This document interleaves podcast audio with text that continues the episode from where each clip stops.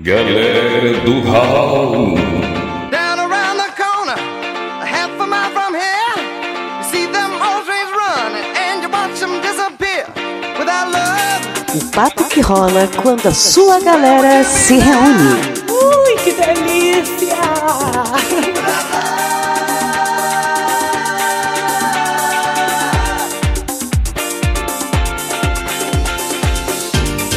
Gravando, Gravando, gravando, gravando, gravando. A dizer pros ouvintes do Hall que eles perderam a maior O melhor. lavação de roupa suja, o melhor off. A gente fez em off. E aí vocês perderam o off que foi feito em off. é uma Ah, tudo porque o Rissuti não me avisou que os links da pauta estavam ocultos. É só por causa disso. Tudo porque o Diogo mexe na porra do Trello há 15 anos e não sabe como é que funciona aquela Tudo merda. porque o Rissuti jogou 10 mil links e quando ele foi revisar hoje, ele descobriu que jogou um link que não tinha nada a ver. Um só, um. Sabe o que, que, sabe o que, que é um, Mogli? Um link. Um link é 30% do que o Diogo leu. Não, senhor, não, senhor. 25. Ah, desculpa. Desculpa. Porra, agora eu tô aliviado. Agora eu tô. Como tô- prova, eu, eu vi todos os vídeos e digo que tem vídeo repetido na pauta do Rissuti. Foda-se. Rissuti, eu quero só saber uma pergunta. Tem que respeitar igual o último hall das conspirações? Tem que fazer uma coisa séria que você acredita? igual o exorcismo? Nesse a gente pode zoar, né? Nesse tu não vai ficar putinho e dizer que é- caiu a conexão, não, né? Não, não, não. Isso aí, foda-se. O Ronaldo não é religião. Primeiro matemático exorcista da Sociedade Brasileira de Matemática. O Ronaldo não é, não é, não é nenhuma divindade assim também, não. Mas foi o Ronaldo ou foi a... Ih, agora falamos de um deus, né? Tem que bipar isso daí e inventar um nome pra essa marca. Não vamos ficar fazendo jabá aqui de graça, né? Bater uma salva de palma aqui pro profissional. É, é, é o nick, é o nickname. É, o nick. isso. É, é- é a, é a Monique. Vamos falar da Monique? Pode ser a Monique?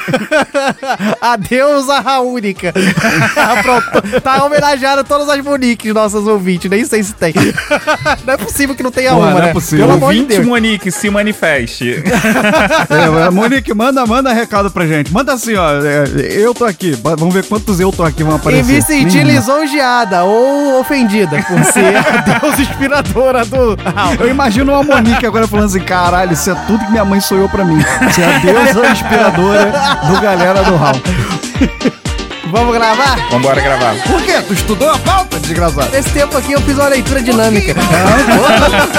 É bom mesmo.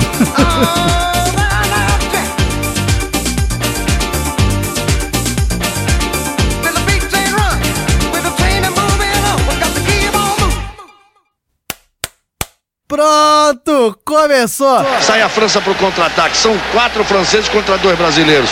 Podem até chegar aí no terceiro gol.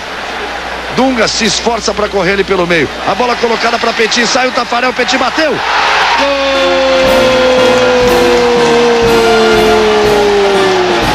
É da França! É do título! Fala galera, eu sou o Diogo Bob e se vocês soubessem o que acontece nos bastidores do Hall, vocês ficariam enojados e foda-se que eu sou o primeiro. Aqueles 30 segundos de sofrimento pro Mog pensar em outra frase, ó. Fala galera, aqui quem fala é o Mogli e a frase mais falada do que se as pessoas soubessem o que acontece na Copa do Mundo é o parágrafo. Se você gosta de futebol e entra regularmente na internet, já leu pelo menos uma vez esse nicho de texto. Toda vez que você procura sobre esse fato, aparece esse primeiro parágrafo. É incrível. O nego não consegue ter uma inspiração pra escrever um texto maior. Tá certa a indignação. Caralho, acabaram de sair um Mogli resmunga aqui inteiro. o inteiro. Mogli ganhou o prêmio de maior frase de abertura de todos Da os episódios. mundial. Ninguém jamais vai fazer recitar um poema, um- uma tese de mestrado, qualquer coisa, na frase de abertura. Se vocês Se soubessem. você- Eu sou o Thiago Rissuti, eu tenho certeza que foi overdose de travesti.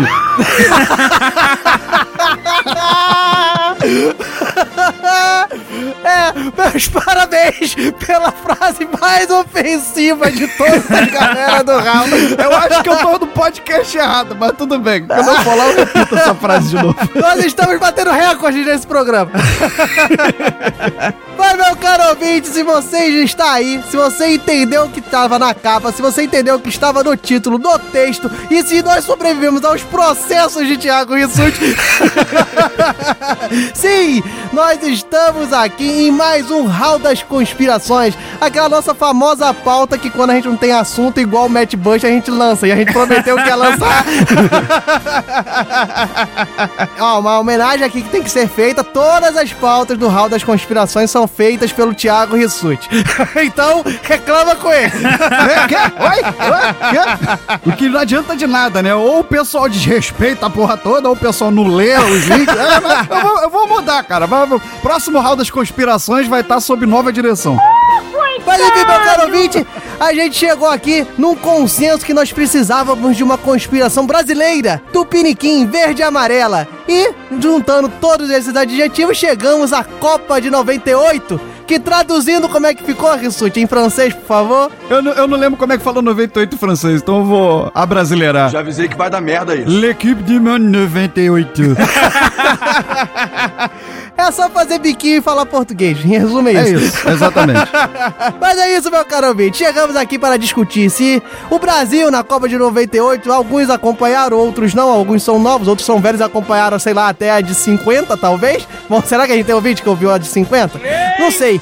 Mas chegaremos aqui a nossas queridas conclusões. Mentiras, você sabe que o Hall das Conspirações a gente só deixa no ar. E você tira as suas conclusões. Vamos descobrir, né, se o Brasil entregou, não entregou, ou se o Edmundo só deu pedido. Chama o Zagalo pro round de mensagem. Chama o Zagalo pro round de mensagem. Vocês vão ter que me engolir! Olha, eu só quero ver o Zagalo que vai fazer um poema pra Monique. Vai lá, por favor. Esse round de mensagem eu quero ouvir.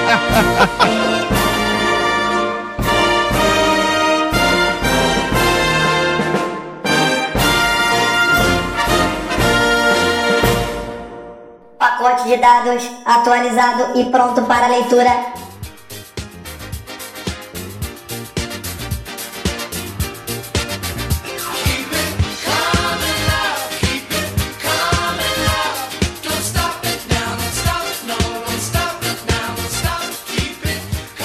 Bem-vindos a mais um round de mensagens. E você que é ouvinte novo que caiu aqui de paraquedas, saiba que você pode encontrar o Galera do Hall tanto no Facebook, Instagram ou Twitter, procurando pela arroba Galera do Hall, tudo junto, Hall R-A-U. Se você quiser mandar um e-mail pra gente, é só você mandar um e-mail por contato arroba.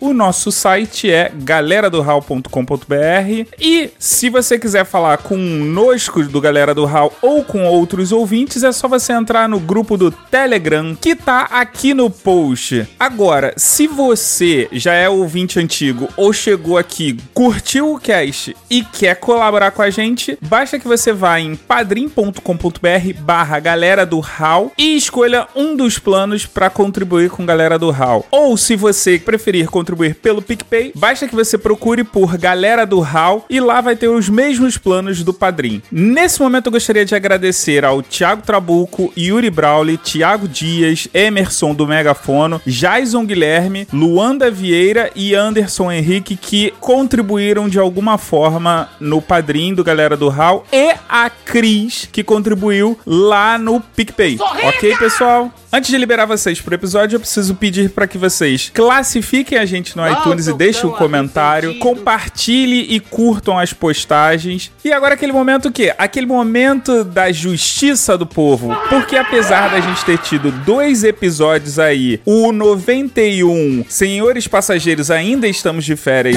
e o 90, Férias Loucas e Sobrenaturais, a gente teve o episódio 89, Defecando Genialidades. E nesse episódio a gente teve a participação da Tainê Souza e o Matheus Mantuan, esses dois lindos. Ô, conhece E bem, com 33% dos votos, o Matheus Mantuan tem mais é que aceitar o que a Tainê Souza disse, que ele é um porco que soa no calor e que calor sim é bom. Frio é ruim pra cacete. E pra finalizar, eu vou falar aqui rapidinho das andanças da podosfera, não vou nem deixar subir música porque a gente foi lá no Papo de Louco falar sobre essa vida, o que? De professor. Apesar do embuste do Diogo, que não é professor, mas ele foi lá falar da época, muito tempo atrás. Dá uma conferida aí, link tá aqui no post. Lembrando, galera do Hall voltou de férias, então você, ouvinte, pode também voltar dessas férias, comentando e mandando e-mail pra gente. Yes, we can. Então agora, bom episódio pra vocês.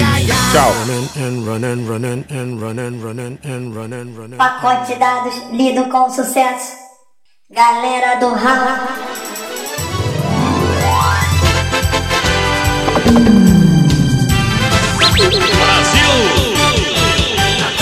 São milhões de treinadores, cada um já escalou a seleção. As cores que a gente pinta no coração. Se agitar e unidade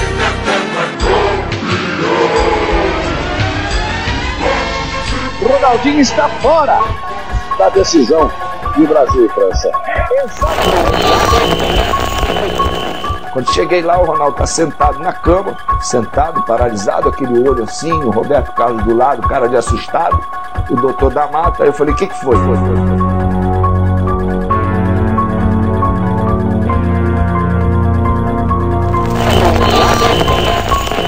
Uma vitória de todos, comemorada por todos nos Campos Elíseos, invadidos por milhares e milhares de pessoas, mal terminou o jogo. Pelo menos um milhão de franceses e francesas completamente eufóricos terão passado por aqui para comemorar um feito histórico que vai marcar definitivamente a vida de muita gente.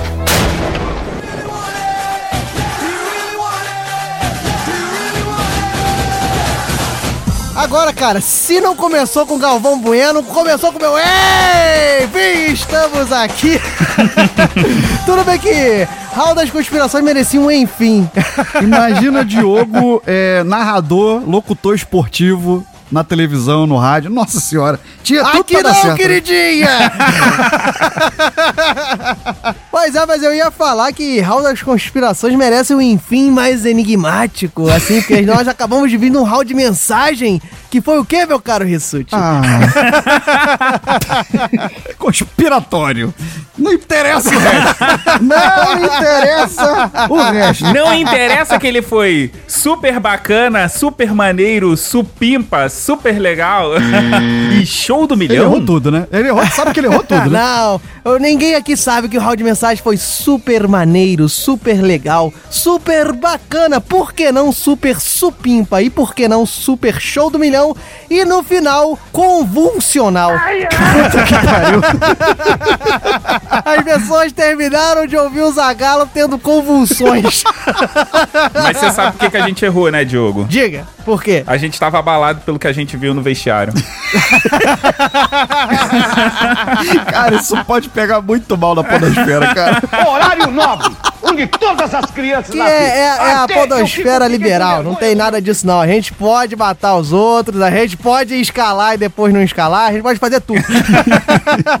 Mas estamos aqui, né, para falar um pouco, né? A gente ainda não fez um episódio assim especificamente de futebol, a gente fez sobre torcidas, que acabou virando torcida de futebol ao Jabai. Qual episódio, Diogo? Eita, agora tu me fudeu. eu acho que é o 63, mas eu a- muito provavelmente tô errado. Acerto. Ah, miserável. Ensinou Dito isso? isso, nós podemos voltar aqui ao que interessa, meu caro Mogli, que é falar sobre a Copa de 98. A partir de daqui pra frente, a gente só vai rolar o ouvinte. E o que interessa a vocês é ouvir o Mogli dissertando sobre futebol. Meu caro Mogli, disserte aí né, sobre a Copa do Mundo de 98. Que no- o que panorama nós encontramos aí para iniciar nossa conspiração. Preparem-se, ouvintes, vai ser divertido. tá pensando que eu estudei pra essa pauta? É, a Copa de 98 foi a primeira Copa com 32 times. Até então a gente tinha uma quantidade de 24, se eu não me engano. Essa parte eu não estudei. Divididos do grupo A até o grupo H, se eu não me engano. Isso, são grupos de quatro, oito grupos. Dá certinho até o grupo H. Isso, até o grupo H. Aonde você tinha o grupo da Argentina como o tão conhecido como o grupo da morte, que sempre, tinha. A Argentina sempre se arrebenta. Ah, mas sabe como é que é, né, pô? Assim, a Argentina tava com a Croácia, que teve um bom desempenho nessa Copa. Uhum. Inclusive, foi nessa Copa que eu passei a curtir pra caramba a Croácia. Jamaica sabe como é que é, né? Jamaica é time africano e. Puta que pariu! Jamaica sabe como é que é, né? Jamaica é time africano e. Africano e. Vai ser burro na cadeia, Qual? Quem? Quem é time africano? Jamaica. Ok, beleza, Ah, vamos pra frente. bom. Parabéns, Vamos pra frente. Vamos pra frente. Deixa essa porra aí, Diogo. Deixa isso aí. Não tira. Vambora. Um beijo, professor de geografia. Ai, ai, ai. Deixa isso aí. Então, voltando pra Copa do Mundo. Aqui, aqui o Raul mostra a união, meu caro ouvinte. E os dois levantando a bola pra ele falar a merda de novo. Se vocês soubessem o que acontece no Galera do Raul, vocês ficariam enojados. Mas vamos lá, vamos falar do que interessa, que é o grupo A e o grupo C, que são os grupos, respectivamente, do Brasil e da França. O grupo A foi formado por Brasil, Noruega, Marrocos e Escócia. E o grupo C foi formado por França, Dinamarca, África do Sul e Arábia Saudita. Esses, de fato, são dois países da África. Mas, por favor, não caçoem dele. Arábia Saudita, isso. Perfeito. É uma melhor do que a outra. Vamos lá. Mas é que deve levar em conta que se trata de um indivíduo sem nenhum preparo. Muito bem, meu caro Mogli. Nós percebemos todo o seu profundo conhecimento geográfico, mas dito aqui que é inversamente proporcional ao seu conhecimento matemático, que por sua vez é inversamente proporcional ao conhecimento futebolístico. Aí vocês fazem as, as operações devidas que vocês vão chegar à conclusão. Mas foi interessante que o Mogli falou aí o chaveamento, né? O grupo A e o grupo C. O Brasil tava no grupo A porque ele foi o, o campeão da Copa de 94, né? Então ele assumiu ali a cabeça de chave do grupo A, mas tem certas controvérsias sobre esse chaveamento, né, meu caro Rissuti? Sim, e, e a França no grupo C porque era anfitriã, né? Isso. mas assim, poderia ficar no grupo B, por exemplo. Sim. não? Poderia ter caído em qualquer grupo, né? Mas, mas... Mas nós temos aqui informações para começar nossas conspirações, né? Do nosso querido Michel Platini, que é um ídolo aí francês, futebolisticamente falando, e que se tornou dirigente. Alguém com bastante influência também, né? Tanto na UEFA quanto na FIFA. Ou talvez não, porque a UEFA e a FIFA não se bicam muito. Na Interpol também ele tem bastante influência. Mas é um cara que tem influência no futebol. Exato. E a gente tem declarações mostrando que esse sorteio já teve um certo direcionamento para um favorecimento francês. Exato. Houve um truque no momento do sorteio para que a França não pegasse o Brasil até a final. Então você colocou ali, rolou aquele, aquele famoso golpe das, das bolinhas com densidades diferentes. Na hora que você bota a mão ali no jarro que você vai puxar, você sabe qual bola que você tem que pegar. E isso tirou a, a França de cruzar com o Brasil em qualquer fase que não a final. Isso, e no vídeo que você vai ver nesse post, né, ele mesmo fala em francês, que o Rissuti vai traduzir se vocês pedirem a ele pelo Telegram. é. Que ele diz que quem não faria isso, né? Quem não seria louco de fazer isso né, em país sede. Ele até não. pergunta vou, pro, pro cara que tá entrevistando ele: é, você acha que os outros não fazem o mesmo em suas copas? Você tá de brincadeira? Que Exatamente. em francês ficaria. Vocês querem que eu faça? Faz, agora faz. Ah, por favor, Michel Platini dizendo como que ele fez o Em sorteio. francês fica algo mais ou menos como euh, Le baguette petit gâteau, Paris pour les bleus croissants. Je pense que la Citroën, Peugeot, Renault. É, é mais ou menos isso que ele falou. Que no final quer dizer o quê? Vocês não acham que os outros países não fazem o mesmo? É exatamente essa tradução literal. Exatamente em francês é isso, né? Exato. E aí já começa, né, a- as propensões a ter uma discussão quanto à idoneidade aí do resultado. Obviamente que isso aí conta com um pouco da aleatoriedade. O que eles planejaram era considerando que França e Brasil Sim. manteriam o favoritismo e ganhariam todas as partidas, que foi o que aconteceu e era meio fácil de acreditar, porque o Brasil era amplo favorito para aquela Copa, né? Na verdade, não, não foi exatamente o que aconteceu, mas de certa forma, porque assim, eles, que- eles queriam que os dois ficassem primeiro no grupo. O Brasil não ganhou todas as, todas as partidas do- da, da primeira fase, porém se colocou como primeiro do grupo. E aí o chaveamento que eles queriam se cumpriu. O Platini, na verdade, ele fez o seguinte, que é uma gíria aqui do Rio de Janeiro meio antiga, que ele fez assim, ele cagou o quilo certo. que francês fica como, Ressone? Petit gâteau coisa, Isso aí, perfeitamente. O maior medo da galera da França era que ambas as seleções se cruzassem e, porventura, a França ficasse de fora, né? Porque foi um projeto de pelo menos seis anos e cair diante do, do Brasil, que era o- a, a seleção mais temida naquela época, seria algo extremamente frustrante. Embora o Brasil tenha contado com alguns problemas, por exemplo, vinha com a dupla de ataque campeã do mundo em 94, é, Romário e Bebeto, porém Romário foi cortado, supostamente por lesão, também teve ali uma E contradição. jogou em Madureira durante a Copa. Jogou em Madureira. então, teve ali também uma contradição, e aí entrou o personagem central da história, que é Ronaldo. Exato. Ronaldo Nazário, o astro aí da, do sketch, olha só, do sketch E chegou brasileiro. com alguns problemas, né? Tava até com uma certa sequinha de gols, tava em, em forma, mas com problemas pessoais, recuperando lesão joelho, do joelho esquerdo. Exatamente, ele não vinha assim em boa fase, tal qual vinha Romário e Bebeto, Bebeto no meu saudoso Botafogo. Saudoso Botafogo, acabou já, né? é, acabou o Botafogo. Ah, de- Desde, desde o Bebeto que o time não joga mais direito. Mas já que a gente anunciou aí as projeções, o que se esperava, que quase não deu certo, acho que vale a gente comentar aqui sobre a campanha das seleções, assim, rapidamente, a campanha das seleções na Copa, e pra novamente mostrar o conhecimento de Mogli sobre o assunto, né, meu caro Mogli? Sigo meus bons?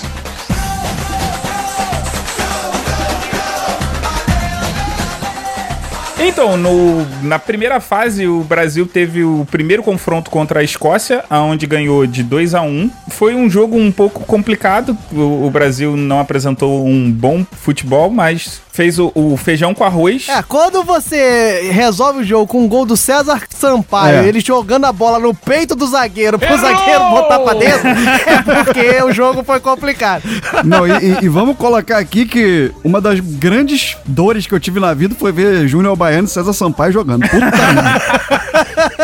Não, e o pior é que eu lembro do Zagallo ter ficado com medo desse time da Escócia. Detalhe, o time da Escócia já entrou perdido. Eles já, tipo, achavam que não iam ganhar a partida. É, depois, na segunda rodada, o Brasil jogou contra o Marrocos, onde o time pôde jogar um pouco mais leve. País africano, diga-se de passagem, é um país africano.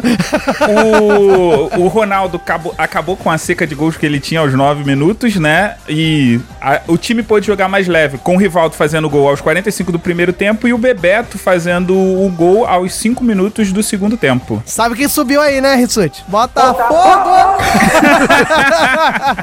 E o último jogo do Brasil na primeira fase foi contra a Noruega, um jogo controverso que, se eu não me engano, o Júnior Baiano foi expulso, inclusive. Exatamente. O Brasil perdeu de 2 a 1 e uma, expu- uma expulsão boba. Tu lembra, Diogo? Ah, uau, expulsão, olha só, expulsão boba do Júnior Baiano, é, isso é pleonasmo, você não precisa lembrar, ele tem 578 na história do futebol dele aí, na carreira, no currículo Não, dele. só, só destacando, já que eu falei dos zagueiros, aí antes do, do Mog continuar, é fazer justiça, né? O César Sampaio terminou a Copa com três gols e o Júnior Baiano terminou com um pênalti. E duas tesouras. E duas tesouras, exatamente. fazer justiça às estatísticas. Já pelo lado da França, ela não teve muito problema. Venceu os- as três partidas, inclusive teve, venceu com bons resultados, né? O- a primeira partida foi um 3 a 0 contra a África do Sul, a segunda foi um 4 a 0 contra a Arábia Saudita. 4 a 0 sim é goleada, gente, 3 a 0 não é. é bom, é, um entendido aí, é, bom Fa- baixar Falou aí com tanta que... propriedade que eu não vou nem discutir. E por último, venceu com o Magro 2 a 1 a Dina- na Dinamarca, aonde começou a aparecer as primeiras suspeitas da seleção francesa, que foi tida como uma seleção que defendia bem, mas existem algumas pessoas que dizem que nesse jogo a França foi ajudada. Tinha, tinha um, foi um magro, um magro resultado, como o Mogli disse, 2x1, mas vamos só colocar aqui que a Dinamarca em 98 tinha um time. Não, é, sim, tinha os irmãos Laudrup, né? Que era o Brian e o Michael Laudrup. O Michael Laudrup é cracaço de bola, jogava, jogou no Barcelona, inclusive, então o time era realmente bom, só que é aquele famoso, né? O Mogli não, não relatou aí, mas bater em África do Sul e Arábia Saudita é uma coisa, né? Não precisa nem jogar muito mais bola pra você fazer um jogo mais difícil contra a França. Verdade. Mas então, aí a gente tem aí a primeira fase, é, que, como a gente já falou, cagou o quilo certo, os dois ali em primeiro lugar, o Brasil dando uma rateada, mas conquistou o primeiro lugar. E aí a gente, rapidamente, a gente consegue falar aí os resultados nas, nas oitavas e nas quartas do Brasil e da França, né, meu caro Rissuti? Que foram quais? Que eu não Exatamente. lembro. Então, o, o Brasil venceu o Chile por 4 a 1 nas oitavas de final. O Brasil sempre ganha o Chile. onde a França também ganhou o Paraguai por 1 a 0. Um jogo mais encardido. Esse jogo, inclusive, manteve-se o que o Mogli falou, que foi um outro jogo dificílimo. E a França começou a ser questionada quanto ao futebol. Ah, O Paraguai fez um jogo eh, defensivamente muito bom e a França não conseguia romper esse, esse bloqueio. Tem a clássica imagem do Gamarra lá com a tipóia. Então, já mostrava-se assim, a gente aqui botando a conspiração em dia, que o time da França não era lá essas coisas, que não deveria ir muito mais pra frente na Copa. Inclusive, a França quase foi eliminada, porque nessa partida, esse gol da França foi o gol de ouro. Gol de ouro de um. que depois, posteriormente, foi técnico da França, que foi o Laurent Blanc. Então, só explicando pro pessoal mais novo aí que gol de ouro era se você fizesse um gol na prorrogação, acabava ali. Não ia até o final, né? Com a possibilidade de, de talvez empatar e ir pros pênaltis. Então, se saísse um gol na prorrogação, acabava o jogo. Então, nas quartas de final, provando duas coisas que a gente falou aqui. Um, que a Dinamarca era um grande time, foi encontrar o Brasil nas quartas de final e o Brasil suou pra ganhar de 3 a 2 E também a França, mais uma vez, sofreu pra ganhar da Itália, ah, ficou no 0 a 0 e ganhou nos pênaltis por 4 a 3 Tudo bem que era a Itália. Na a Itália é sempre assim, né, cara? É sempre jogo Sempre sofrido. sofrido. Que diga 82. Na semifinal, aí foi a vez do Brasil sofrer e se consagrar nos pênaltis por causa de São Tafarel. Ficou no 1 a 1 contra a Holanda, aquele time sinistro da Holanda que era dificílimo, tanto em 94 quanto em 98 tivemos jogos memoráveis contra a Holanda, que aí nos pênaltis por 4 a 2 o Brasil passou a grande final. Pra muitos foi o melhor jogo da Copa, inclusive esse Brasil e Holanda, né? Com o Ronaldo jogando muito. Lá tinha o Kluivert, tinha o Bergkamp, tinha os irmãos De Boer. Uhum. Do- de- é De Boer ou De Boer? Isso, me ajude aí com o seu francês. Cara, eu, eu- eu falo francês, eu não falo holandês. ah, boa, muito bom. Pa- Parabéns, Rissuti. Boa, boa saída. E aí o Brasil, né, ganhou a Holanda e foi a final contra a França, que ganhou do bom time da Croácia por 2 a 1 É, a Croácia que foi a sensação da Copa, né? É, sim. Que fez o Mogli gostar de futebol. Diga-se de passagem, essas as duas semifinais foram jogões. Foram. E aí a Croácia, inclusive, foi lá e ganhou a Holanda por 2 a 1 na disputa do terceiro lugar. E ficou com o terceiro lugar. Croácia liderada por Davor Suker, né? Que, que inclusive o- fez carreira no Real Madrid, virou dirigente, então um grande astro croata. E foi o artilheiro daquela Copa. Exatamente. A sina da Croácia é ser eliminada pela França, né? É tipo isso. e aí chegamos à grande final. Pam, pam, pam, pam, pam, 12 de pam, pam, julho pam. de 98, Stade de France, Brasil e França. É, agora que sobe a música tensa, que até agora tava só musiquinha de futebol.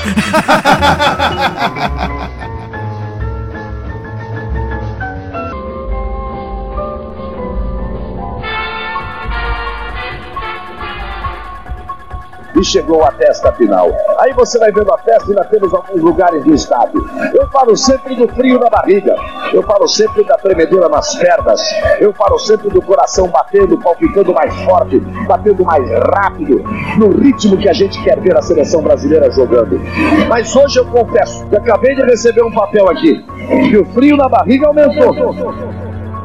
Então a, a grande final, a gente é marcado pelas nossas memórias aqui, no caso minha, Rissuti e Mogli, memórias infanto-juvenis, né, do Galvão com papel na mão, batendo na tela do seu televisor falando Ronaldo Nazário não está relacionado para o jogo. Isso com 70 minutos pra iniciar o jogo, saiu a escalação da seleção brasileira dizendo que colocava que o Ronaldo não estava no time titular. Exato. Eu lembro como se fosse hoje. Olha, mostrando minha idade.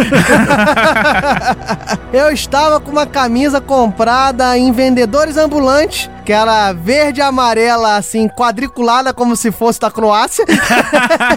e tinha o Ronaldo de braços abertos, que era a sua comemoração característica de gol, né? Que ele fazia tipo um aviãozinho e saía correndo. E eu me deparo, eu estava num ambiente assim, que as pessoas, né? Todo mundo até hoje, né? Se reúne, faz um churrasco, bota telão. Então eu estava em um desses lugares que às vezes aparece na Globo, assim, olha como é que tá, que cheirar mobim assistindo o jogo. Então, eu tava num desses lugares assim, com um telão e o Galvão novamente repetindo, batendo no papel e falando e sem informação alguma, enrolando como só Galvão sabe fazer pra ver se consegue alguma informação, repetindo com todos os R's possíveis e imagináveis que Ronaldo não estava escalado. Bem, meus amigos, um suspense romântico, alguma coisa desse tipo. E eu lembro a atmosfera de tensão que gerou ali na churrascada que eu tava participando. Vocês lembram onde vocês estavam mais ou menos? Eu lembro, eu tava na casa da minha madrinha de Crisma, né? E. Cara, foi muito engraçado porque esse dia tava. Começou o dia, um dia ensolarado, e aí a galera se reuniu pra poder. o, o Mogli vai fazer uma, um- uma prosa, né? Um rom- vai romantizar. Estava um dia ensolarado. Vai começar assim, a história dele vai ser assim, ó. Bangu. 15 horas. Ligo a televisão, Galvão esbraveja. É inacreditável. Naquele momento ele diz. vai, vai, vai, continua, vai. Enfim, mas basicamente o dia começou um dia claro, ensolarado e tipo, com clima de festa realmente, porque a galera tava nesse clima e contribuiu pra caramba pro churrasco que todos os lugares, todos os lares estavam fazendo. Mas conforme foi chegando na parte da tarde, porque os jogos eram por volta das duas, se eu não me engano, o tempo foi dando uma virada e, tipo, parecia até uma anunciação da- do que tava vindo. E aí você vê todo esse clima mudando, né? O, o tempo ficando mais frio, o dia ficando mais frio. Mogli, você tá inventando Não, isso, sério. Vai, agora só falta você falar que tocou um relâmpago na hora que ele falou que o Ronaldo não tava relacionado. Mas aí, quando rolou essa. Quando rolou essa notícia, tipo, as crianças ficaram tensas, os adultos ficaram meio, tipo, foda-se, é, a gente tá fazendo o nosso churrasco aqui, mas que merda. É basicamente isso. Tipo, quem ficou mais preocupado foram as crianças do que os adultos. Os adultos já estavam pensando assim, porra, não tem feriado hoje mesmo? Dane-se, o que acontecer é lucro. Olha, Tolkien, nesse momento, reverencia Mogli. Não, uma, uma beleza na narrativa impressionante. Obrigado. E você, meu caro Rissuti, como é que tava a sua tarde caxiense? Que era tarde, né? O jogo era tarde. Era, na verdade, nesse momento era Nova Iguaçuana, né? Era Iguaçuana, não tava mais em Caxias, mas eu não tava em churrasco, infelizmente. Tava num tiroteio. eu tava em família e, e- e vi no momento em que saiu essa, essa notícia. Eu lembro nitidamente que tava todo mundo muito empolgado por causa do jogo da Holanda, do jogo que tivemos contra a Holanda, na verdade. A semifinal ela inflamou todo mundo, todo mundo foi pra final, muito esperançoso. E, e até, até tive ali um, um- um particular momento de otimismo, porque quem iria entrar no lugar do Ronaldo seria o Edmundo. E apesar do Ronaldo ser o Ronaldo naquele momento, eu achava que o Edmundo era um. tava em grande fase, era um grande jogador, podia dar conta. Ele ia botar a mão no joelho e ia rebolar na frente Sem do dúvida, Desaí. É isso que você fala. Então, eu, eu, eu tive ali um, pô, beleza, aconteceu alguma coisa, mas eu acho que ele pode dar conta, né? Só que parece que o Edmundo foi única, único jogador que não teve convulsão naquela Copa, né? Enfim, meu caro ouvinte, perante esse mistério, a gente pode continuar nossos minutos de tensão falando que o Brasil esteve irreconhecível nesse jogo. Perante o que o Rissuti falou aí da grande exibição contra a Holanda, parecia outro time, um time apático, um time particularmente, assim, a impressão que eu trago até hoje, né? Nervoso, assim, errando passes, assim, bobos. E diante dessa atuação pífia, ó, agora eu botei um pífio aí que é bem de comentarista, gostaram, né?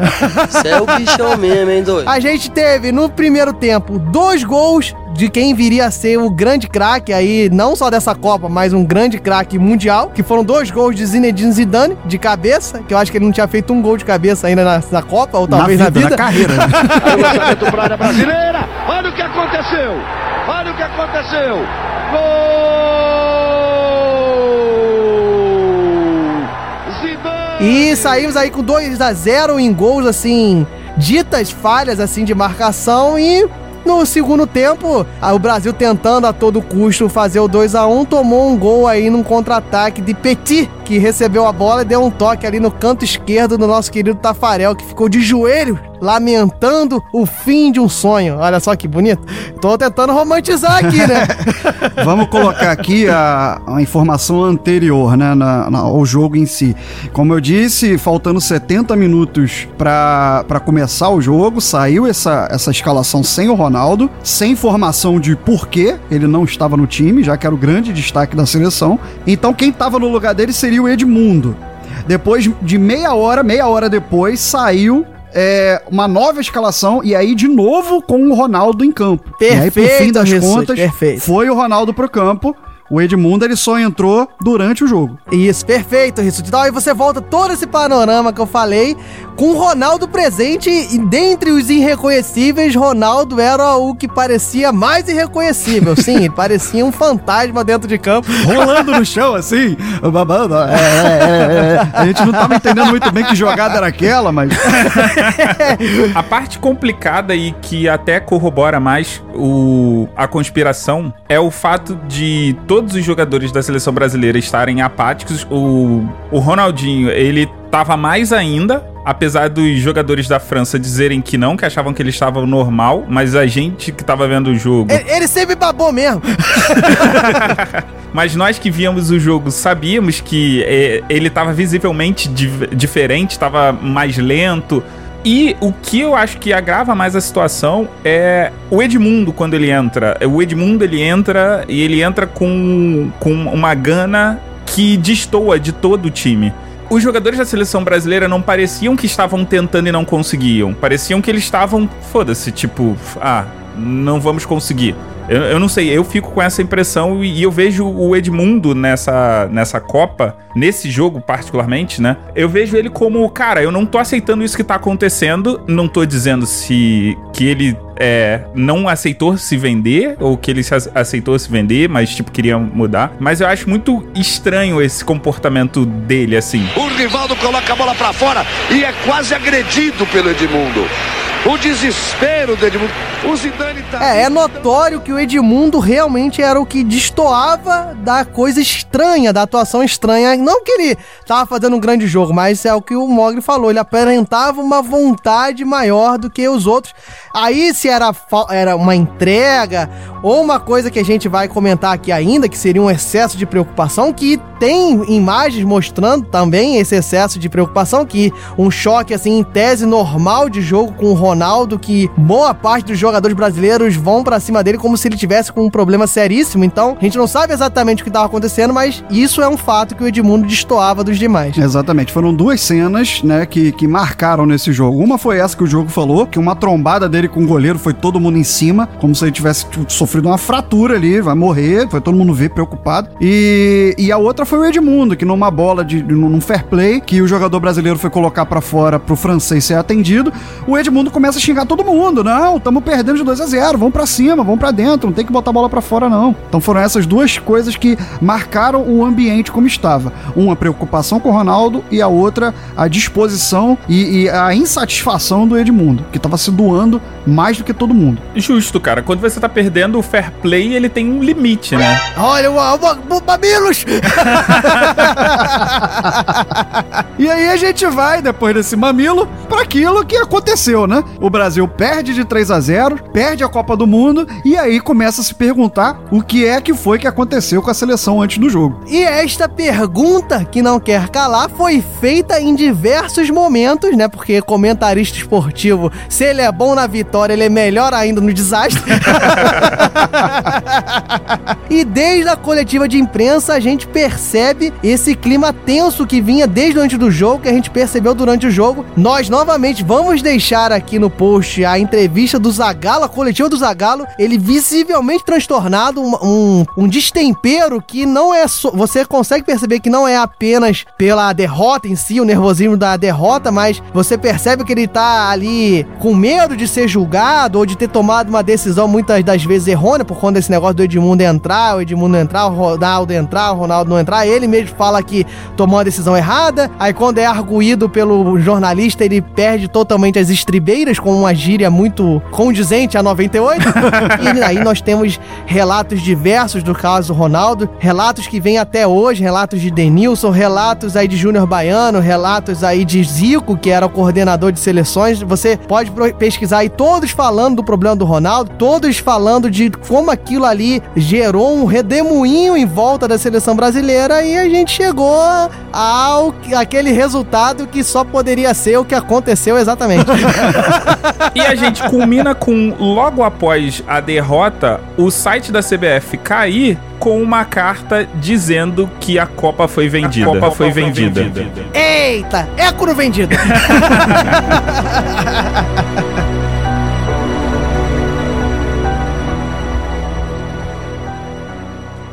Roberto Carlos. Leonardo. O lançamento pro Ronaldo. Já na grande área, Ronaldo bateu!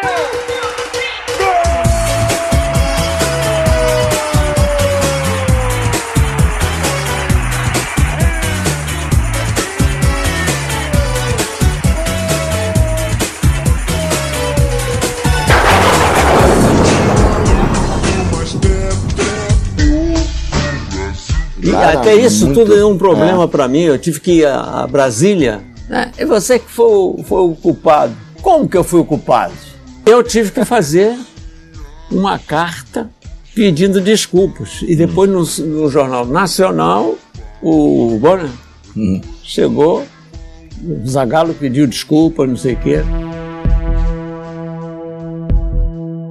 Enfim, meu caro Rissuti, agora nós chegamos no momento bom, que eu tenho gostei que desse enfim, cara. Continua com ele. Vamos até o final com ele. Agora o Rissuti vai querer 12 episódios de Gigal das Conspirações por mês. né? Exato. Eu não sei se ele ficou excitado ou se ele gostou porque foi bem leve, assim. Foi, não foi traumático pros ouvidos dele. Se ele ficou excitado, ele tá com sérios problemas aí, eu Exatamente, né? aconselho. Não, não cheguei nesse nível de problema mental. Foi só alívio só. Mas nós estamos aqui, meu caro Rissuti, sabe por quê? Porque a Copa foi vendida, meu caro. Hein? Já vamos começar com essa história de compra e venda de Copa do Mundo. Ah, a Copa foi vendida, o bloco anterior terminou com o mistério da venda dessa Copa. Mas eu acho que Rissuti, como detentor do único podcast que tem nesse portal do HAL, baseado em informações, em fatos, em coisas verídicas, que não é o Rissuti Resmungo, brincadeira. Eu tava me perguntando por que, que você tava esquecendo do lote piloto.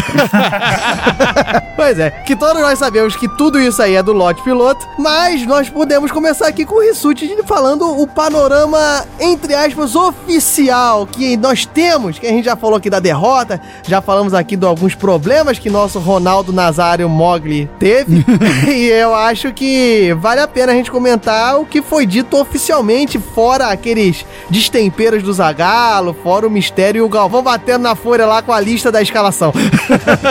Então vamos falar daquilo que foi ventilado, daquilo que veio à imprensa, fazendo um cronograma assim do que, que aconteceu tanto no hotel, quanto na concentração, quanto no estádio, nos bastidores da seleção naquele dia. Bem, amigos da Rede Globo, minuto a minuto da Copa do Mundo. Estamos em definitivo do Galera do Rão. Minuto 1 um da polêmica. Então, o que foi noticiado foi o seguinte: o Ronaldo Fenômeno teve uma convulsão no hotel da seleção brasileira por volta das 4 horas da tarde. Qual é o barulho de convulsão? É, é- é tipo o seu Madruga é, encostando no, no cabo elétrico, né? tipo isso. Me parece que é isso. É tipo você, Diogo, tomando um choque elétrico. Ah, beleza. Ai, ai, ai.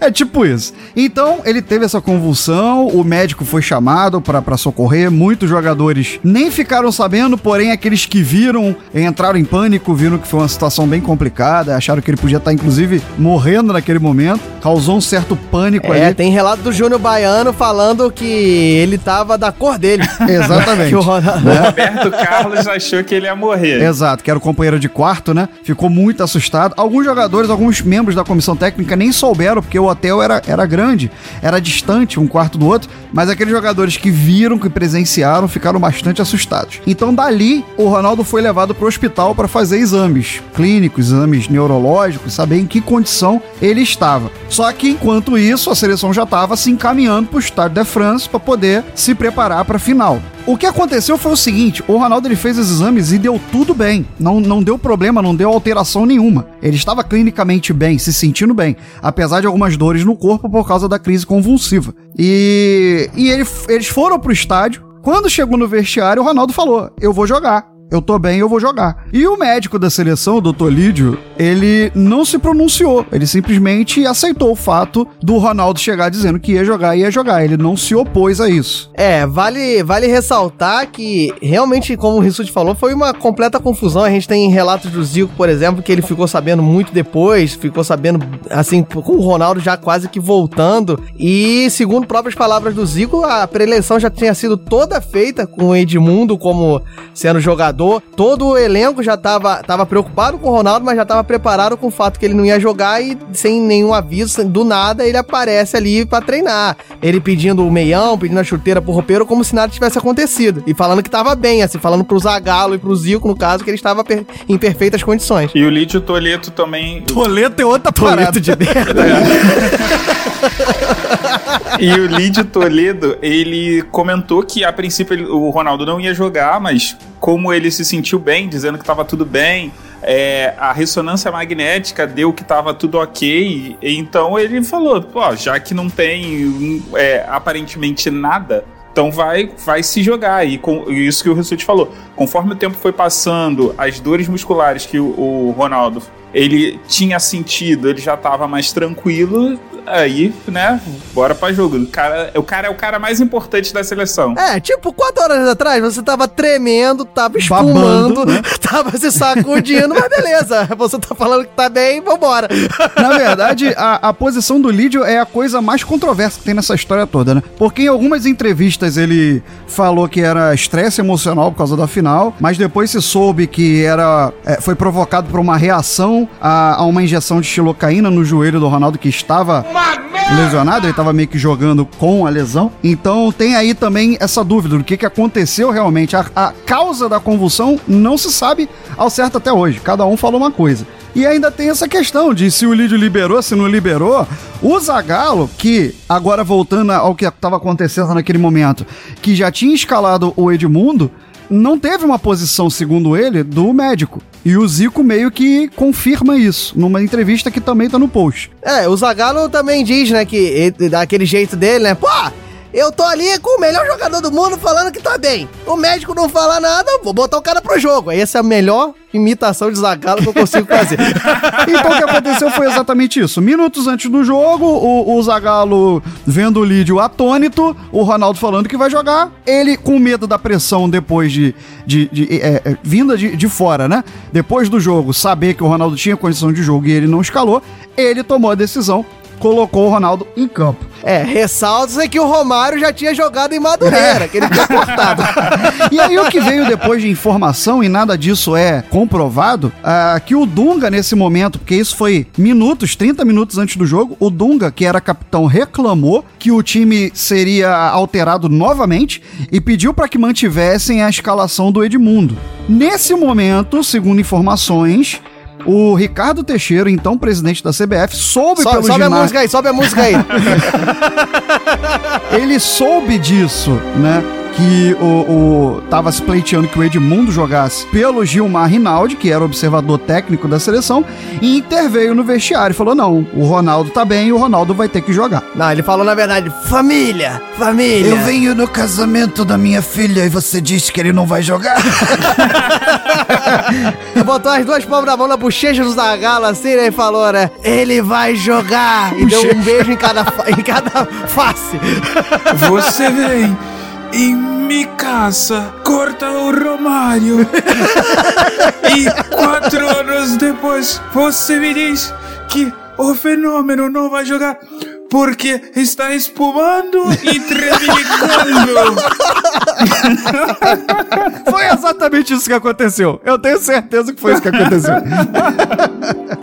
Mas enfim, já que nós terminamos aí a versão oficial com essa cena que tem imagens, mas são imagens exclusivas do Hulk que a gente não quer passar pra frente porque nós temos medo de processo. E porque parece muito com um filme que tem por aí, mas... É, parece que a gente tirou isso de algum lugar. Mas, voltando, né, é bom salientar, né, que colocando essa interferência do Ricardo Teixeira, essa posição do Ronaldo, tudo leva a crer, né, que aí se inicia a nossa primeira conspiração, que vem como uma deusa grega, né? Como uma deusa!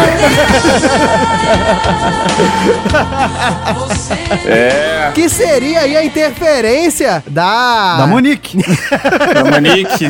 Monique aí. Da Monique, grande Monique, que estaria aí fazendo uma forçação para que o melhor jogador do mundo, patrocinado por ela com um contrato aí vitalício, que vende milhões e milhões, talvez desse um prejuízo caso ele não jogasse a final da Copa do Mundo. Exato. Então, essa, essa foi uma suspeita que o Edmundo disse numa entrevista onde ele estava sendo gravado, acho que sem o conhecimento dele, e depois ele desmentiu isso numa carta oficial pro presidente da CBF. E sobe o áudio aí que aí nós capturamos aí, aí que o, Edmundo já ganhou dinheiro aí, já falou que não foi autorizado, a gente pode botar.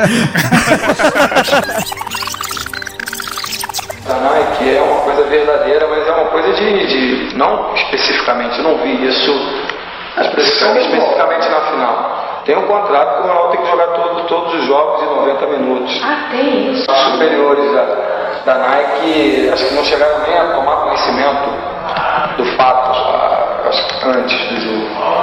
Mas que a Nike tem uma força de negócio de apoio, tem.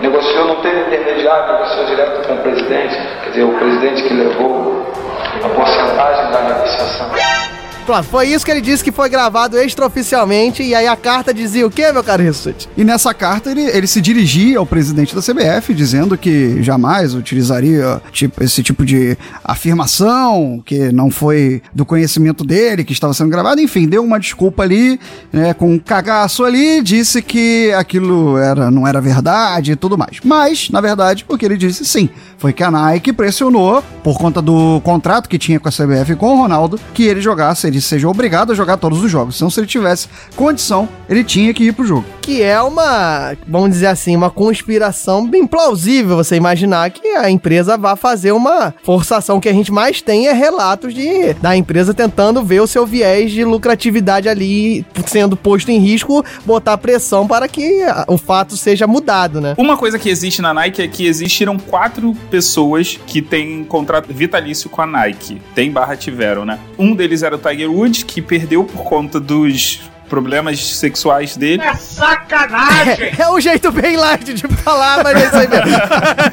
É, o outro era é o Michael Jordan. Muhammad Ali é um. E, por último, Ronaldo. Ele tinha acabado de assinar. E aí você tem toda esse, essa plausibilidade de, de fato, a Nike, que tinha acabado de investir muita grana no, no jogador, né? Que é- ele, ele era o, o fenômeno do momento. O cara jogou bem e vinha demonstrando um ótimo futebol em toda a Copa. Chegar justamente no último momento da Copa e ele ficar fora. É, é legal a gente ver o, a- as declarações assim pelo outro viés, né? Assim, a gente tem declarações, a ver se o meu francês está certo, o meu caro Rissuti, nosso tradutor aqui simultâneo, que tem declarações de Carambe e Petit. Muito bem, muito boa pronúncia.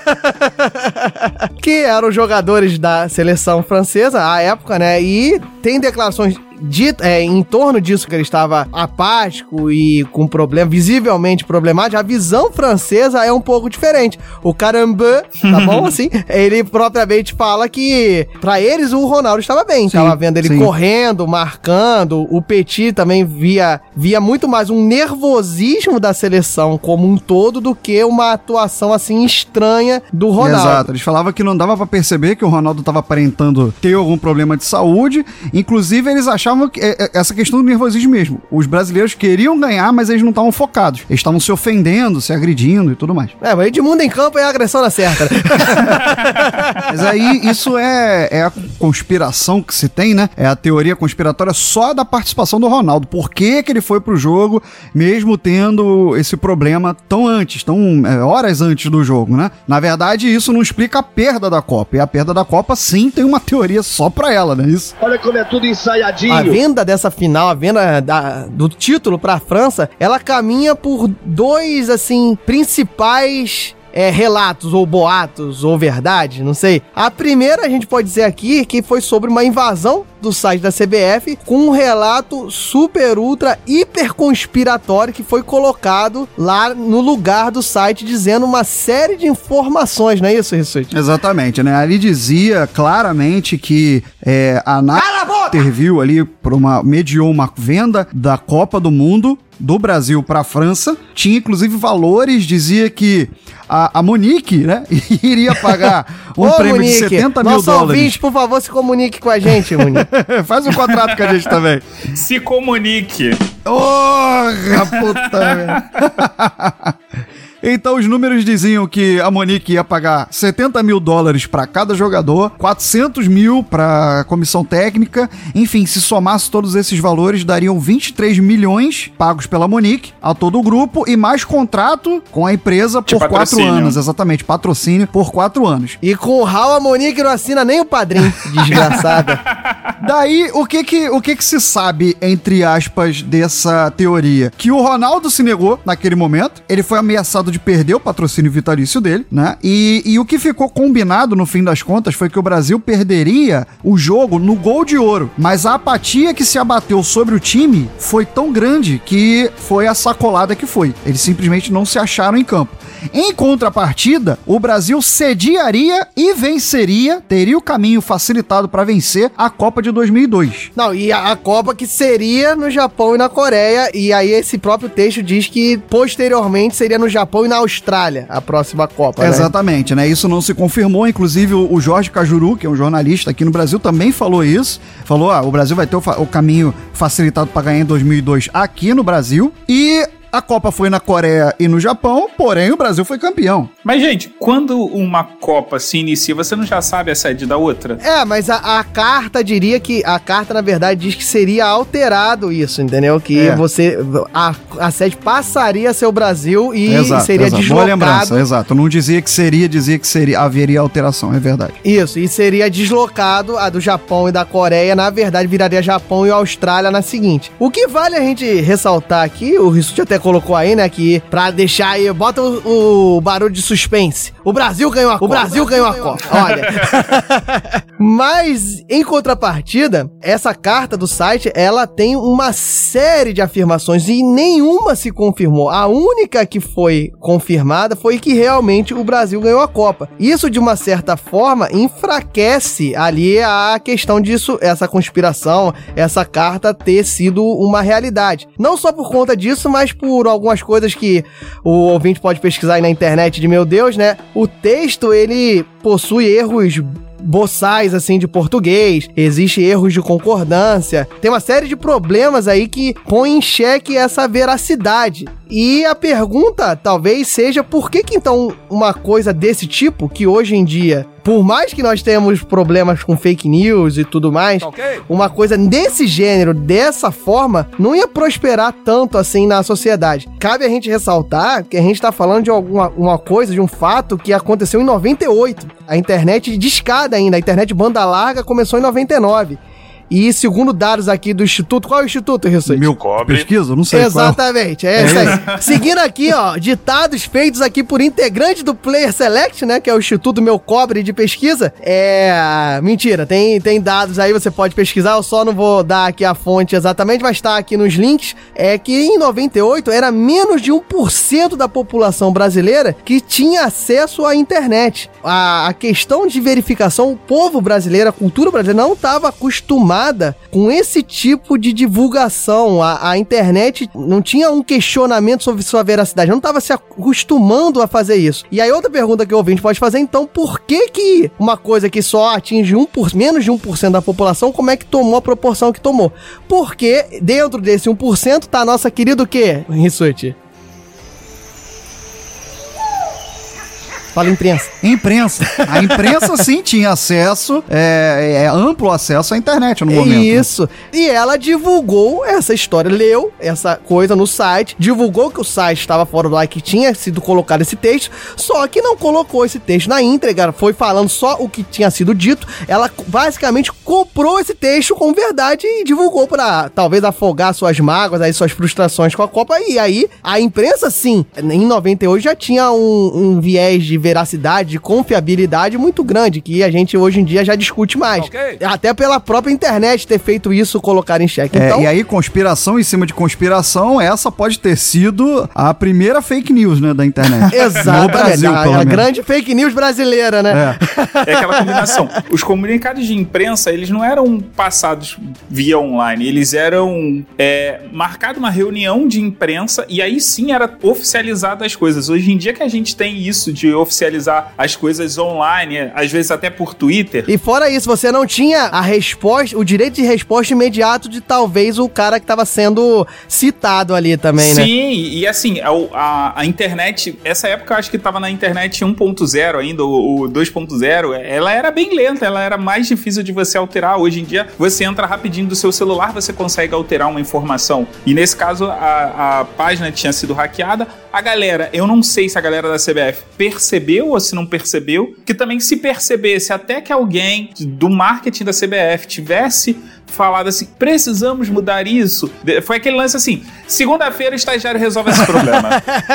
É, foi bem por aí mesmo, porque, como o Mog tá falando, a forma que a CBF tratou o episódio também não ajudou pra que isso fosse posto assim, a sua veracidade em jogo, né? Questionado. É, não, não saiu do ar rapidamente. Aquilo lá ficou no site um tempo. Até alguém se propor a ir lá fazer. E não só não saiu rapidamente, como a solução feita não foi um comunicado, não foi uma forma assim clara de especificar que tinha sido atacado, ela simplesmente tirou o site do ar. Que gera ainda mais murmurinho, né? Porque ela tira o site do ar, não tem nenhum tipo de comunicado, não presta nenhum esclarecimento sobre o que estava escrito ali. Automaticamente o silêncio faz com que os boatos cresçam ainda mais. Quem cala consente, né? Exatamente, meu caro Rissuti. Tão calado é que nós aqui falamos e o nosso ouvinte pode achar que nós aqui estamos dando descrédito à venda da Copa. Talvez por esse caminho, mas nós temos outra vertente aqui que traz um quê aí de dúvida muito maior, que envolve brancos, envolve negros, envolve árabes, não é isso, meu caro Rissuti? Então, a, a questão é o seguinte: em 98, a França vivia um momento muito complicado na sua estrutura política e social. Ali você tinha. A, a França hoje vive esse, esse momento, né? Eu acho que a França sempre viveu Sempre esse viveu momento. esse momento, né? Na verdade, agora a gente precisa parar um pouquinho o podcast pra fazer um pouco de doutrinação. Eita, olha a gente saindo aí do ar. Mas é isso mesmo, a gente tenta dar informação, só que as pessoas acham que a gente tá tentando convencer alguém de alguma coisa. É porque o que acontece? A, a França, ela é um povo é, que, que foi originado de diversos povos. A gente pode fazer uma pequena alusão que a França seria o Brasil europeu, assim. Tipo, o Brasil que É, tem- mas olha aí. vão longe, hein?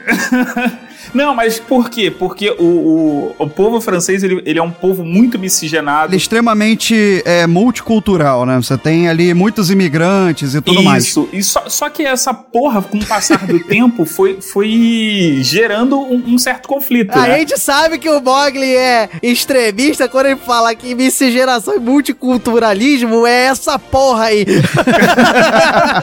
Não, é porque com o passar do, do tempo a pessoa é, esquece que o país ele teve essa cultura de agregar, de somar. é, e, e isso é com qualquer país, né? Conforme vai passando o tempo, ele vai esquecendo é, essa origem de, de é, agregar outras culturas para fortalecer, para crescer. E aí quem tá ali se acha mais dono do que quem chega para morar ali. Não, e olha só, só complementando Mogli, eu queria até dizer que se tiver algum francês me ouvindo, eu acho que não tem, mas enfim, a amplitude do galera do Hall não é tão grande assim. mas é, eles esquecem que o imigrante tá lá pra contribuir, mas eles também esquecem que se não fosse por imigrante, eles não ganhavam Copa do Mundo nenhuma. As duas Copas do Mundo As deles. duas né? deles, as duas deles. Tanto é que a seleção de 98, ela tinha um slogan que era branco, Fazia- azul é. e... Eu esqueci o, o É último. árabe, que, fazia que era- menção ao árabe. entendeu? Não, é, é bre, mas ele significa. ára- É, é o termo coloquial que eles chamam os árabes na sociedade, entendeu? Então, e aí a galera achava que, assim, que aquilo era importante porque iria unir, porque a, a França vinha num problema muito sério de crescimento de desemprego, você tinha vários problemas sociais, você tinha o crescimento urbano desordenado, ou, seja, é, o surgimento de favelas. Então, a vitória da Copa, a vitória na Copa do Mundo, iria unir, iria fortalecer a, a França e iria acabar com essas rusgas que estavam surgindo, né? Esses desentendimentos. É, o retrato de 98 é bem esse que vocês estão falando, e na verdade é, é o momento da, de uma guinada política ali em questão. A França estava num momento econômico bom, e esta guinada foi justamente a parte de investimento em políticas sociais, e investimentos na questão de, de união do povo realmente, e por conta desse crescimento econômico que estava sendo vivido ali em 98, é, as taxas de desemprego também estavam caindo, então essa vitória na Copa que a gente estava falando, ela seria o grande símbolo que esta política social feita ali pelos governantes, pelo ali coordenado pelo Chirac, que essa política inclusão de investimentos sociais voltada para a integração teria dado certo. Então, seria ali a- o grande o gran finale, né? Ó, falando aí, falando em italiano, num caso francês. Como é que seria gran finale, Rissuti, em francês? Gran finale. Exato, seria este gran final. Ah, não, eu não sei falar francês, Rissuti. Continua, velho. Pois é, então a França sempre teve, a gente brincou no início, mas é verdade, né? A França sempre teve essas tensões sociais, né? Principalmente com relação aos imigrantes e tudo mais. Analistas di- disseram que a, a vitória da França na última Copa, ela não serviu para isso. Não foi possível nesse momento, as tensões são tão amplas, tão grandes, que mesmo a vitória da seleção não conseguiu fazer o mesmo efeito de 98. Em 98, sim, houve um momento né, em que essas, essas disputas foram apaziguadas. Foram apaziguadas em 98, mas ao longo do tempo vieram a crescer e se tornar até maiores do que eram naquela época. Acho que não durou nem um ano essas coisas todas. E já nessa época, já nessa última Copa, os analistas políticos e econômicos eles já sabiam que assim, ó, a gente tá com, esse- com essa mesma atmosfera muito parecida da anterior, mas até pior. E a gente sabe que não vai durar, é, sei lá, quatro anos. Isso vai ser momentâneo, mas sei lá, daqui a dois meses, o cara ele vai lembrar que ele tem os mesmos problemas que ele tinha antes. Inclusive, é, vitórias em Copas do Mundo facilitam com que políticos, né, presidentes no, no caso, é, ganhem uma certa. É, ele ganha em popularidade, né? Isso, exatamente, popularidade. É, deixa até o Vampeta dar cambalhota na rampa, pô. Olha cara, como que ganha popularidade. Vampeta dando cambalhota na rampa elege qualquer um. Então, é, esse plano de fundo foi talvez a, a teoria mais forte, né? De o porquê a França precisava ganhar aquela Copa do Mundo. É, e não só do porquê que a França é, precisava, como o mais forte indício que talvez essa história não seja tão irreal assim. Porque a gente, aqui novamente, sempre falando que tem links no post, nós temos relatos, inclusive de integrantes da FIFA, que dizendo que a Copa da França, a França sediar a Copa do Mundo, foi dado com um grande esquema de compra de votos desde 92 então, a- a- isso aí mostra que a FIFA realmente não tem um passado assim tão idôneo pra gente não cogitar que tais coisas escusas sejam feitas, sejam propagadas em torno da vitória de um, de um time, da vitória de uma seleção. É, costumo dizer que, palavras de Juca Kifuri, que é, o futebol ele é tomado por pessoas que acham que são necessárias pra interferir nele de uma forma que ele continue sendo um grande negócio. Porra, parece até que tu leu a pauta. E agora, meu ouvinte, é com você. Diz que 0800, sei lá, abacaxi, laranja, emotion de linguinha pra fora com a palavra how. e diga se você acredita ou não. Mas pra te facilitar, a gente não vai fazer como já falamos, já a sala de justiça aqui agora, cada episódio é uma merda diferente, não é isso, meu caro? Então, nós colocaremos não nossas vozes, nós colocaremos relatos de pessoas que participaram desse evento da Copa de 98, suas impressões, para que você tire as suas conclusões. E por que sala de justiça? Porque você vai votar. Eu disse que não tem nossas vozes, mas você vai ver que não é bem assim. Então fiquem aí com as entrevistas de Zagalo Bob, Petit Rissuti, que seria o Rissutim, talvez, né? Petit Rissuti. Tá? Ou Mogli Fenômeno. Vamos lá. Ouça, preste atenção, não só nas palavras, como também nas interpretações, e no final você vote aí. Raulzito vai anunciar e a sala de justiça vai você votar quem é o melhor dublador do Raul.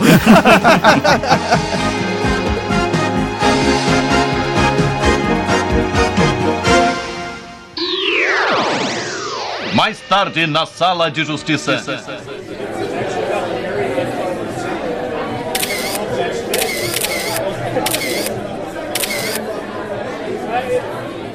Zagalo Bob. Eu acho que a França foi melhor, principalmente no primeiro tempo. Nós fomos umas duas vezes ao ataque. A França dominou, apesar de termos tomado dois gols de bola parada, dois corners. Isso ocorreu contra a Holanda. Mas hoje nós tivemos um, um- um trauma muito grande. O Ronaldinho não era para ter jogado o jogo. Teve um problema. Nós, inclusive, demos a escalação sem o Ronaldo. Eu acho que isso abateu psicologicamente a nossa equipe. A nossa equipe parecia que estava presa, amarrada, porque nós sabíamos que o Ronaldinho não ia jogar. Momentos que o Ricardo tá aí de prova, ele voltou perguntando se estava errado alguma coisa e eu falei que era estratégia, porque eu sou o capitão Nascimento e que o Ronaldinho estaria no banco. Eu estava ali omitindo uma situação em que, momento do jogo, o Ronaldinho não estava escalado porque ele teve uma, uma indisposição e não estava para jogar.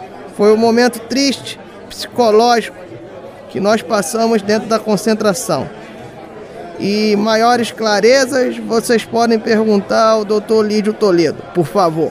Agora não mais, porque nesse podcast ele já morreu. Seu Zagallo, a seleção tomou mais uma vez gols, principalmente os dois primeiros, pelo alto. Aquilo ali se tornou quase uma constante nessa Copa. né? É, tomamos o gol de bola parada. É uma questão de fração de segundos, porque tá tudo determinado, né? Um problema de bola parada, tudo pode acontecer. O Zidane foi mais feliz, fez dois gols idênticos, um do lado direito, um do lado esquerdo. Mas eu continuo afirmando, apesar da França ter feito uma grande partida, nós estávamos arrasados nesse primeiro tempo. O, Ronaldi, o Ronaldinho acabou entrando nessas condições. Fiquei várias vezes pensando em tirá-lo, e tirá-lo, e tirá-lo, e, e é porque podia dar uma, uma luz. Porque entrou, é porque entrou. Porque entrou, porque entrou, pô. Eu tô dando o, o troço, você quer, quer detonar, porra? A entrevista não é pra Porra. você, por favor. A gente tá tentando fazer uma coisa pra todo mundo. Só um minuto, por favor. Vocês querem Pode, ser não que pode. eu ao contrário, porra. Eu tô aqui explicando o troço em alto nível, você quer baixar o nível. Tá, mas quer baixar o nível. Para, por favor. Ah, eu que tô baixando? Continua que o momento é teu. Você esperou até agora? Você sabe por que eu falo. E eu tenho moral e personalidade pra falar. Entende? E muita. Vocês devem muito a mim. Desde o vocês vão ter que me engolir que eu faço memes aqui nessa bagaça. Entendeu? Tô aqui porque eu sou homem.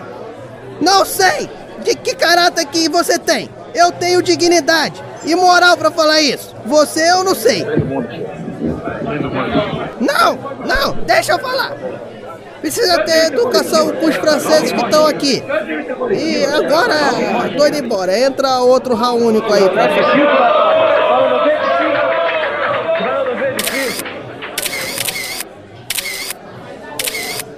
Ronaldo Moglomeno Eram quase três da tarde quando Roberto Carlos saiu gritando pelo corredor do hotel. Ronaldinho, o companheiro de quarto dele, acabava de ter uma convulsão. 30 segundos de terror. Os primeiros a chegar ao quarto foram Edmundo e Leonardo e chegaram a pensar no pior. Puderam imaginar até que Ronaldinho tivesse morrido. Imediatamente, a comissão técnica levou Ronaldinho a uma clínica e, acompanhado pelo médico Lídio Toledo, ele fez vários exames. Eu exigi um exame neurológico apurado com tomografia, ressonância e eletro. Depois foi para o cardiologista, fez também eletrocardiograma. Felizmente, tudo normal. E chegou a essa conclusão que ele teve essa crise devido ao estresse emocional. Eu não lembro direito. Sei que eu, eu dormi. Como o doutor disse, eu fui. Parece que foi uma convulsão de 30 a 40 segundos. Mas nesse período eu acordei cheio de dor no corpo. Mas com o passar do tempo estava melhorando, as dores estavam sumindo, já estava mais relaxado. Quer dizer, mas precisava dos exames. Depois do grande susto e já recuperado, Ronaldinho chegou ao estádio pouco mais de uma hora antes do início da partida. Disse que queria jogar, mas a essa altura Edmundo já estava escalado. Houve alguma indecisão, mas acabou prevalecendo a opinião de Zagallo e Ronaldinho foi ao campo. Petit Rissuti. Nós realmente ganhamos l'équipe du monde? Não é um pouco de arranjo, é? Eu, não sei pas, no campo você realmente tenta ganhar. Fizemos de tudo quando enfrentamos nossos adversários. Mas com tudo que está acontecendo agora, eu tenho que me perguntar. Isso me assusta às vezes. Estou me tornando paranoico. Fui marionete para manter a economia. Será que nós realmente ganhamos l'équipe du monde? Oui, nos jogadores fizemos de tudo para isso. Além disso, não sei se teve arranjo.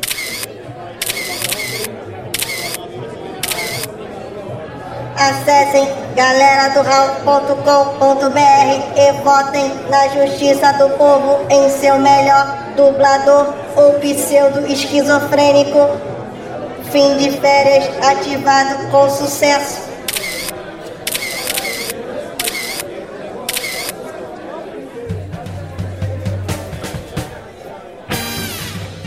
Acessem galeradoral.com.br Mensagens em contato arroba galeradoral.com.br Busque por Galera do Hall em Facebook, Instagram, Twitter.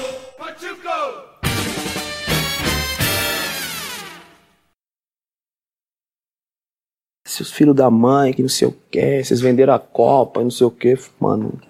O que mais me doeu foi isso, sabia? Na moral. Não foi nem perder pra França. O que mais me doeu e ainda me incomoda quando as pessoas A chegam pra. dúvida de que a gente perdeu Isso- por Pô, Ronaldo, isso- outro motivo Isso me quebra. extracampo. Isso me quebra. Galera do.